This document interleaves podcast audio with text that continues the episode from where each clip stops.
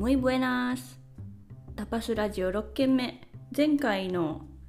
エピソードに引き続き今回もサラマンカ留学の思い出その2を話していきたいと思います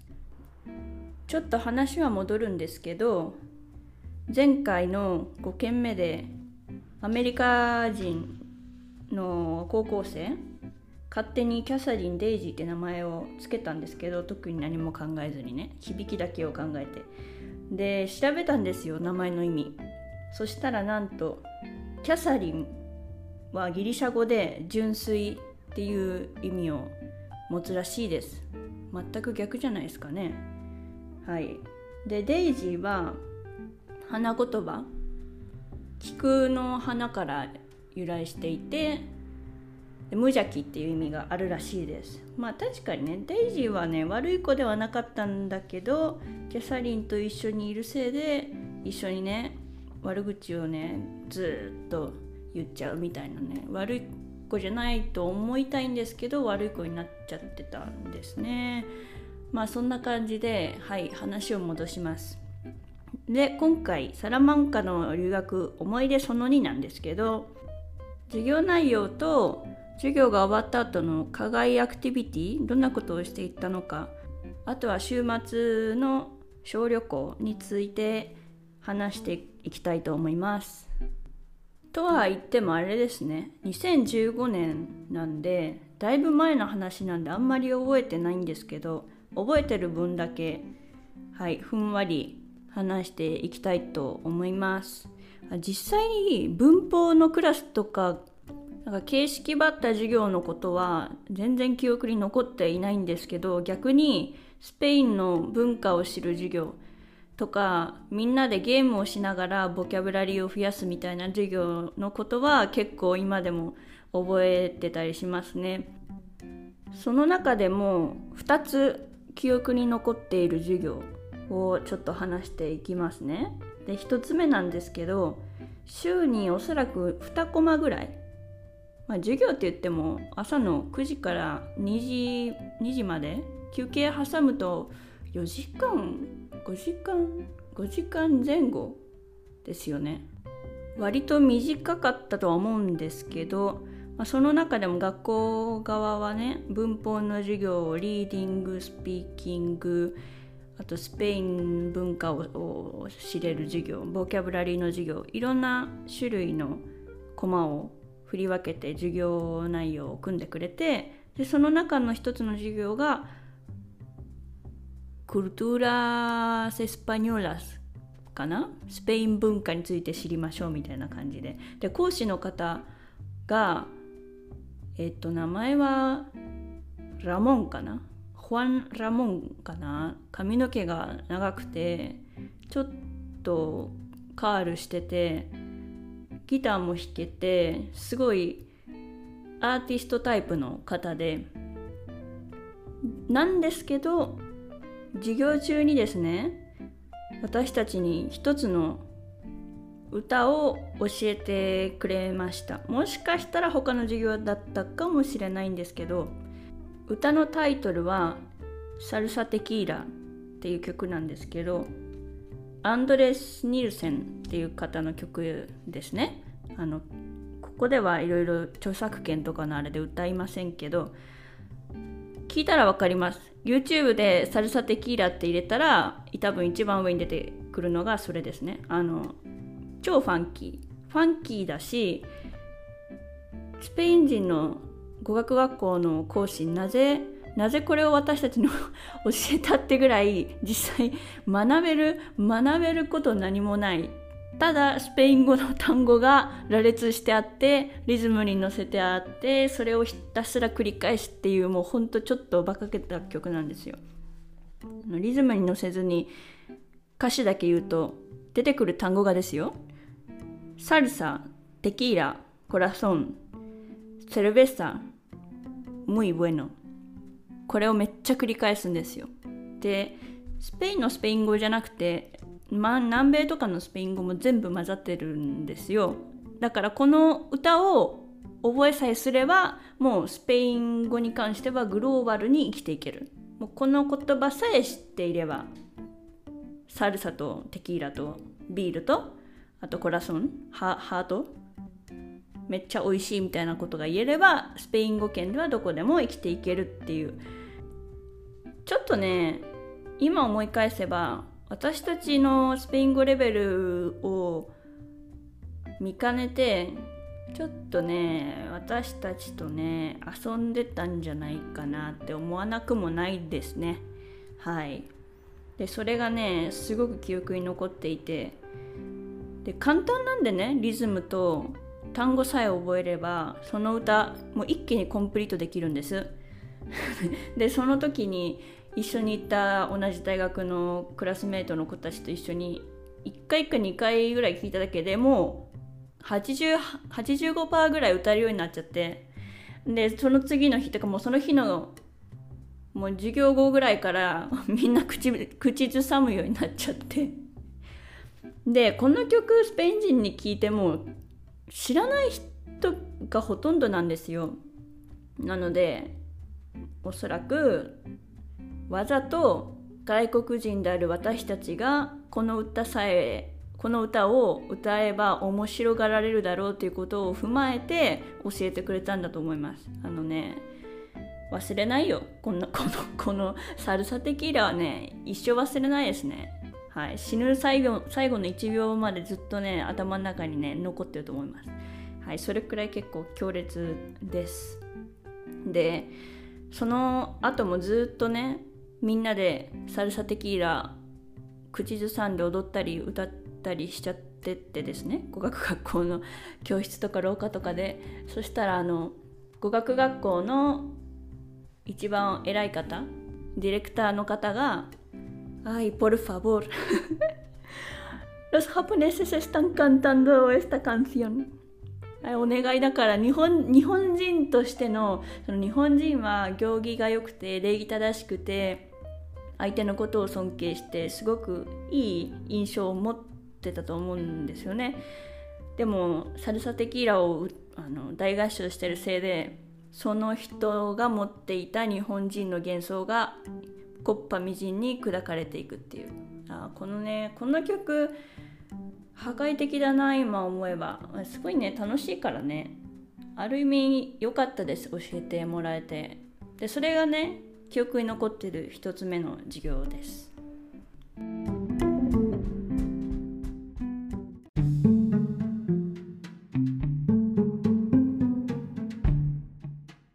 あとねもう一つみんなでねなんか爆笑爆笑じゃないな失笑でもないけどみんなね言葉が出なくなった瞬間っていうのがあってそれについて話します。これはね最後の方だったですね。4週目ぐらいのリーディングかボキャブラリーかなんかの授業で何のテーマについて取り扱ってたか覚えてないんですけどバリアフリーとかそういう感じのことだったのかな。あのねあまりにも日本語の意味が放送禁止用語なんで言えないですけど気になった方はあの調べていただけるとおそらくわかると思いますがスペイン語で腕腕が手がない方のことを指し示す単語があるんですね。でポッと言ったんですよ講師の方がその単語をね私たちの前で。でね間違ってなければ講師の方は男性でその教室にいたのが私とあと2人ぐらいかな全員女性全員女子でしたで最後のね4週目はねさすがにクラスが1つ上がってベーウベーウノのクラスにいたと思うんですけどまあねそれもあってボキャブラリーの内容で言うとちょっと難しい。日常会話では出てこないような内容を取り扱ってたんです。なので、まあ、そういう内容を触れ触れてしまったっていうか触れることになったわけなんですよ。でねあのー、その単語を発した瞬間みんな止まったんです。え？いやこれは止まりますよね。でで講師の方も気づいて私たちがの動きが硬直してるのにえ？なんか言った？エディチュアルゴマルもうねこれはね笑いながら失笑しながら拙いスペイン語で日本語で〇〇はほにゃららほにゃららっていう意味なんです。っていう風に説明して私は説明できなかったもうなんか めっちゃ笑っちゃって隣にいたあの同期の友達が頑張って説明してくれててなんかその空教室の雰囲気がもうなんかあちゃーってなっちゃってでもあ面白いですよね。一つの言語で持ってる一つのその単語の音をそのまま言ってしまうと他の言語の国では言ってはいけない禁止用語放送禁止用語になりかねないと。いやまさかねその意味があるなんて知らなかった。っていうかその単語を知らなかった。出会うなんて思わなかったんで。なんかねすごいその時のことが衝撃的すぎて未だに覚えてます。でサラマンカの思い出話をする時には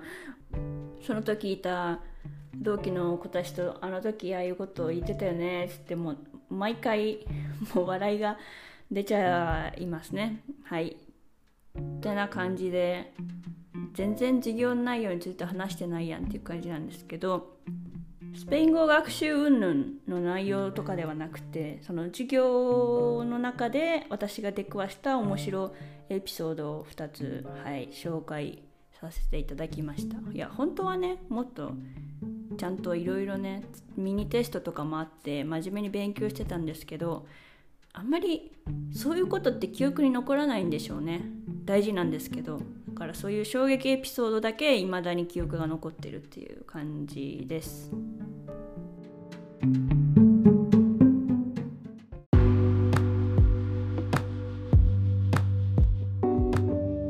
でここからはアクティビティについて。これがね結構良かったですね。やっぱり短期留学私がいたのたった1ヶ月ですよ。もうほんとぴったし4週間。ん？ん？4週、うん、授業は 4, 4週分ですよ。で授業も言ってだから 20, 20日分しかなかったんですよ。で朝の9時から2時まで毎日同じでしょ。で午後は授業ないんです。なので授業が終わったら2時までぶっ続けであるんで途中10時半ぐらいアルモアルソっていうねその軽食を近くのスーパーで買ってつまんだりあとスーパーにねハリボーが結構安く売ってたんでね。量り売りしてみんなで食べてたり。あの赤い棒状の味が独特な グミとか。でなんか罰ゲームして負けた人これはい食べてとかねいろいろやってて。で2時まで授業あるんでお腹ペコペコなんですよね終わったら。だって日本って12時にお昼12時1時お昼の時間じゃないですか。2時まで授業しながら我慢してで2時からやっと歩いて家に帰るんですよ。もうねペコペコどころじゃない。でもねやっぱホストマザーが毎日ご飯準備してくれてたのでぱつまみ食いとかしてご飯がちゃんと食べれなかったら嫌だからもう我慢に我慢を重ねてもうなんかペコペコで早歩きしながら ホストファミリーの家に戻ってもうバクバクお昼を食べる。でスペインってシエスタ文化って結構知られてると思うんですけど昼寝昼寝とかでもないんですよね。ま、実際に今のスペイン人たちはやってないんじゃないですかね。土日土日ぐらいじゃないですか。20分ぐらいちょっと休憩する目つぶって。横になら横になる人いるのかな？だって食べた直後ですよ。食べた直後に横になったらもう牛さんじゃないですか。だから私ももちろん横になれるはずもなく日本の習慣が体に染みついてるんでお腹いっぱいで何ができるかってなってシエスタした方がいいのかな？スペイン人らしく振る舞った方がせっかくだからいいのかなって考えたんですけどやっぱり無理で。食後にコーヒーを飲んでそのまま、まあ、ちょっとは眠たくなるんですけどカフェインで頑張って脳みそを活発にさせた状態でそのまんま午後の何時間かは文法スペイン語で書かれた文法のテキストを現地で買ってでそれを最初のページから解いてましたね。まあ、っていうのもねその文法のテキストを米ベウノだったかな？アードサだったかな？を各自買って何ページまでを次の年度が始まるまでに解いてくるっていうのがスペイン語を履修してる学生に課された課題だったんです。なんで冬冬休み？春休みか。春休み中にやれればよかったんですけど、まあ、せっかくだからまあね、勉強してスペイン語レベルが上がることに越したことはないんでね。せっかくスペインにいるし語学学校の勉強と掛け合わせて食後の時間は数時間ちゃんと机に向かって勉強をしてました。でその後だいたい 6, いや6時とかそんなわけないな。7時半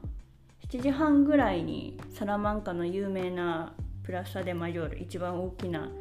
広場にみんなで集まって、まあ、有志なんですけど、まあ、行きたい人はそこから講師の方がいい卒で一緒にバル巡りですよ。このこのポッドキャストでもタイトルになっている。タパスをみんなで食べるわけです。あー美味しかったなまたハムいっぱい食べたい。いやーよかったですね。あ今お腹鳴りましたね。ハムって言ったら。そうですね。スペイン人その頃はもちろんコロナなんてね全くなかったんでバルの中は音楽ガンガンかけてめっちゃくちゃ人がいて1杯ドリンク頼むだけでも結構大変だったし、ね、スペイン語もたどたどしかったから、ね、店員さんに頼むのも緊張したしいやーなんかあの雰囲気を味わえて本当に良かったなって思います。で一つ覚えてるバルバル？バルバルじゃなくてどちらかといえば discoteca なのかな？バルか。うん。ニエブラっていうバル discoteca に行ったんですよね。2, 2回ぐらいしか行かなかったんですけどでサラマンカって学生街学生の街なんで結構学生の方が、ね、集う場所っていうのがやっぱりいくつかあってでそのニエブラっていうディスコテーカバルは当時結構割と有名で毎週木曜日だったかな。夜はみんなでねワイワイどんちゃん騒ぎをするって感じで初めてああやって夜遅くまで音楽ガンガンかけてみんなで「えーい!」ってやるような感じを味わえてお酒も全然強くないのにビールジョッキ1杯の後にあともうもう1杯あと何飲んだかなもう覚えてないですねみんなで肩組んで「えーい!」ってなっていやもちろんあのそんな意識なくなるまでとかはもちろん飲めなかったですけどね。で2年前にもう一回サラマンカを訪れたんです。ホストファミリーにも久しぶりに会いたくて。でサラマンカの短期留学をしたのが2015年でで2年前が2019年だったんですけどあの行ったんですよそのディスコテーカニエブラに。変わってなかった。全く一緒だった。でもねその雰囲気は変わってなかったんですけどやってることがちょっと変わってて学生向けのねディスコテーカバルだったはず。なのにその時はホストマザーとね一緒に行ったんですけど何曜日かは忘れたんですけどジャズのジャズのナイトコンサートをやっててたまたま。めちゃくちゃ良かったです。ライブで。すごい雰囲気も良くて。で店員さんもすごい良くて。音楽も良くて。なんか何ですかね。いる人といる人と音楽かな。が違うだけでこんなに一つの場所でもガラッと雰囲気変わるんだと思って。なんか初めてそのニエブラにいた時のあの若さがゆえの楽しさっていうのはあれどこに行ったんだろうっていうね懐かしみを感じながらもその時ジャズを聴きながらすごいなんかああ自分めっちゃチルしてるわって 感じる面白い面白い感覚を味わってましたね。でもそんなにねみんなで行くアクティビティその週末のアクティビティはそこまで大したことはしてないのかな。たまに1日1日に2日いや1日だけだったかな。アメリカ人のその高校生たちも一緒にサルサのレッスンをやったんですよ。でねサルサのレッスンに行く前にせっかくだからみんなでチョコラテコンチューロスやってあの試試そうと言ってね近くのそのサルサを練習する会場の近くのカフェにみんなで入ってっていうか講師の方がもう決めてたのかな？何も頼んでないのに1人ずつあのホットチョコレートとチュロスがねチュロスはみんなで1テーブルで何何本だろう？まあ1人 2, 2本分ぐらいずつぐらい。バンって出てきて。まあ甘い。もうね甘いのレベルがね甘いじゃない。甘いを超えてた。特に私はブラックコーヒー派なんでね苦いの好きなんですよ。だから苦いのが美味しいって思う人で甘いのもそんなに食べないタイプなんでびっくりしましたね。なんか甘いのって度が過ぎるとなんか痛い。喉がもううーってなる。でしかもですよチュロス。もうあれあれも皆さんお分かりの通りやばい。だって小麦でしょ？小麦粉を油で揚げて その上に砂糖をぶっかける。それに思いっきりチョコレートダイブっすよ。バジャーンってもうべちょべちょ。だってべちょべちょつけないと一つのマグカップのもうスレスレまで甘々のチョコレートが残っちゃうんでね。さすがに残しましたけどそんなに継がれたらめちゃくちゃディップしないとダメなのかなって思っちゃうじゃないですか。でそのねべちょべちょではなかったですけどもう見た目でこれはギルティー・オブ・ギルティーだなっていうチュロスを右手で持ちながらそのままダイレクトにチョコレートの中にバーンとつけてもうねその時は無です。これ食べるしかない。口の中に入れる。もうねあ甘いのあもあもあの字も出なかった。唯一感じられたのはチュロスのフライドされた部分の歯ごたえぐらいかな。いやー甘かった。もうね多分そこのテーブルにいたみんなえ甘いって絶対言ってましたね。もうね衝撃的でした。そうなんですよ。でね最悪だったのがなんか時間の関係で他の飲み物頼めなくて口の中めっちゃくちゃチョコレチョコレートに侵略された状態チョコレートと油と砂糖か。もうやばいっすよあれはもうね。せっかくだからしゃあないってもう割り切って頑張って飲んだ。飲んんだ。食べてみたっていう感じですね。でその後にみんなでサルサのレッスンを受けるわけですけど、まあ、サルサ割と簡単だったんでね。アメリカ人の学生の子たちと一緒に日本人の学生も全員ミックスでペアになってペアの相手を変えながら何時間かレッスンして楽しかったって感じではい終わりました。でもおかげさまでその頑張って甘々状態からのサルサ？エクササイズ？うんちょっと気合が入りましたね。頑張って体動かそうと思って。はい。平日のねアクティビティはそんな感じで割とオーソドックスなことをみんなでやってたし有志だったんで別に全部に参加しなくてよかったんですよ。でもねあの良かったのが週末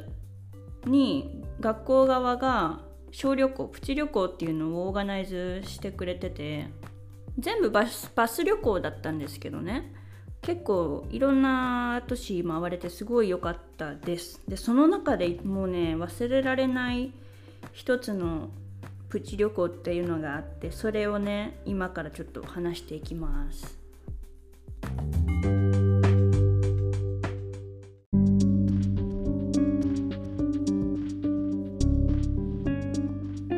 ある日の土曜日かな？そう土曜日にみんなでバスでスィウダ・デ・ロドリゴっていうとこに行ったんですね。ロドリゴの町っていう、まあ、小さな町なんですけどそこでちょうど闘牛闘牛祭りっていうんですかね日本語だと。があって結構割とその地区では有名な大きな盛り上がる祭りらしくて祭りが開催される場所に着くなり移動式の遊園地って言ったらいいんですかね。アトラクションが見えてで音楽もガンガン鳴っててでその時流行ってたのが曲名で言うと「エルタクシー」とあと「ダソウル」の「エルノテダ」あの YouTube で調べたら出てくると思いますけど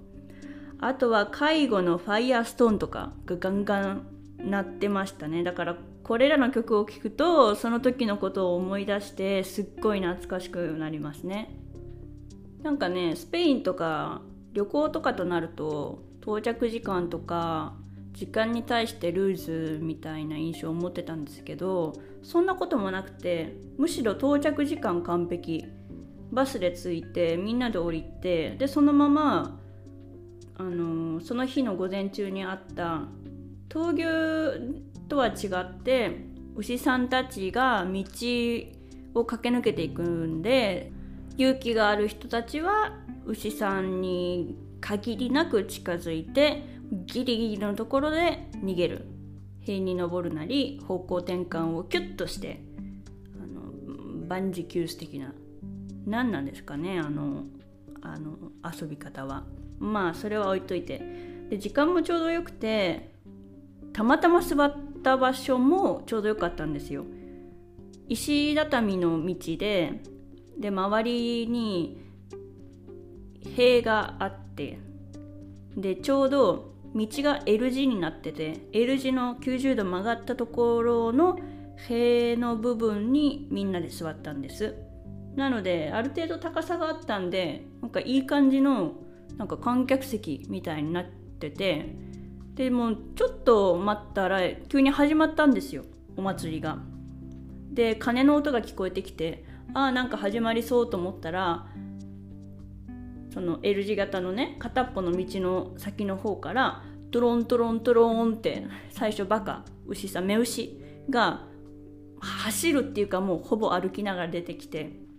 で男性の方たちはね盛り上がまだ盛り上がってないんですよ。でちょっとしたらお牛がやってくるトロですね。あの黒いムキムキの牛さんたち。全部で何頭ぐらいあったんだろう？6, 6頭ぐらいかな？目牛3頭お牛3頭ぐらいかな？おその黒い牛が入ってくるとみんな盛り上がるんですよ。うわーってなって。でみんなねここからがねあのー、ちょっと言うとあまりにもグロテスクかもしれないんですけど事故が起きたんですよ。たまたまねその時に。で私たちが座ってた場所 L 字のその角っこなんですけど一応全部の道は木製の堀塀みたいなのをが建てられてて保護用にね。でその塀の後ろ側に万が一のための救急車。救護の方々がスタンバイしてて。だから自分たちが座っている場所からはその闘牛闘牛っていうか牛さんたちも見えるし逃げてる人たちも見えるし救護の人たちも見える救急車も見える。なんか全部がね一度に見える状態だったんです。で始まってね数分ぐらいした時になんか一人の男性がね急に周りの人に担がれた状態でなんか救急車救急車って言って大変だみたいな風になってて。で塀がね割と高かったんでちょっとね逆に高すぎて見えな見えなかった。足元の方が見えなくて何が起きたんだっていう風にちょっとかがんでね様子を見てみたらですよ。一人の男性が救護の方に抱えられて救急車に秒で担ぎ込まれてました。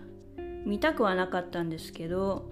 赤いものも結構見えてしまってあこれやばい。でですねその L 字の部分ってその道がちょうど2つ交差する場所なんで人も結構いて何が起きたかはよく分からなかったんですよ。ただ牛が1頭 L 字の角っこの方に数十秒間いたなっていうのは見えてたんであれこれもしかしたらって思ったんですよ。もしかしたら誰かが牛さんの餌食になってしまってでその人がもしかしたらその角にねやられてしまったのかなっていう風に。でこのエピソードを話すにあたっていやまさかねとは思ったんですけど YouTube で2015年でそのお祭りの名前を入れて調べたらありました。ニュースになってました。トレセリードス en los encierros del Carnaval del Toro de Ciudad Rodrigo. 3人負傷者が出たその祭りでって言っててそのうちの1人が私がたまたま見かけたそのちょっとね流血してた人であのねやばやばかったみたいです重傷牛の角が太ももに刺さってしまってあの25センチぐらい食い込んで筋断裂みたいになってもう痛みで意識がなくなってかなり重症だったっていう説明が載っててあああの瞬間を見てしまったんだって。2021年ながらねその2015年のお祭りのことを思い出して。でいろいろ思ったわけです。闘牛反対の人も結構増えてきててで牛さんとねああやってギリギリまで近づいて逃げてそのスリルを楽しむっていう。でも下手をすればこうやって大怪我をするわけです。でビデオを見てやっと気づいたんですけどその方外国人だったんですよ。なんかねノルウェーとか北欧の方で。でお牛が黒い牛が 2, 2頭その時彼の近くにいて1頭には気づけてたんですけどちょうど視界の外から突進してきたもう1匹の牛さんに気づかなくてその猛突進してきたスピードがそのまんま直で太ももに来たっていう。はあこれは案件ですね。これは何何何ですかね。外国人だったんで楽しみたかったっていうのもあるんでしょうけどねえなんかちょっと考えさせられますよね。でね楽しかったといえば楽しかったんです。闘牛もその後見れたし仮装パレードも見れたし移動式の今にも壊れそうな遊園地のアトラクションにも乗ってギャーギャー言いながらね日本人うるせえってなってたと思うんですけど楽しんで。そんな感じでプチ旅行もねいろいろコンテンツ満載で楽しむことができました。またね長くなってしまったのではいここら辺で切ります。はいそれではまた明日ルエゴー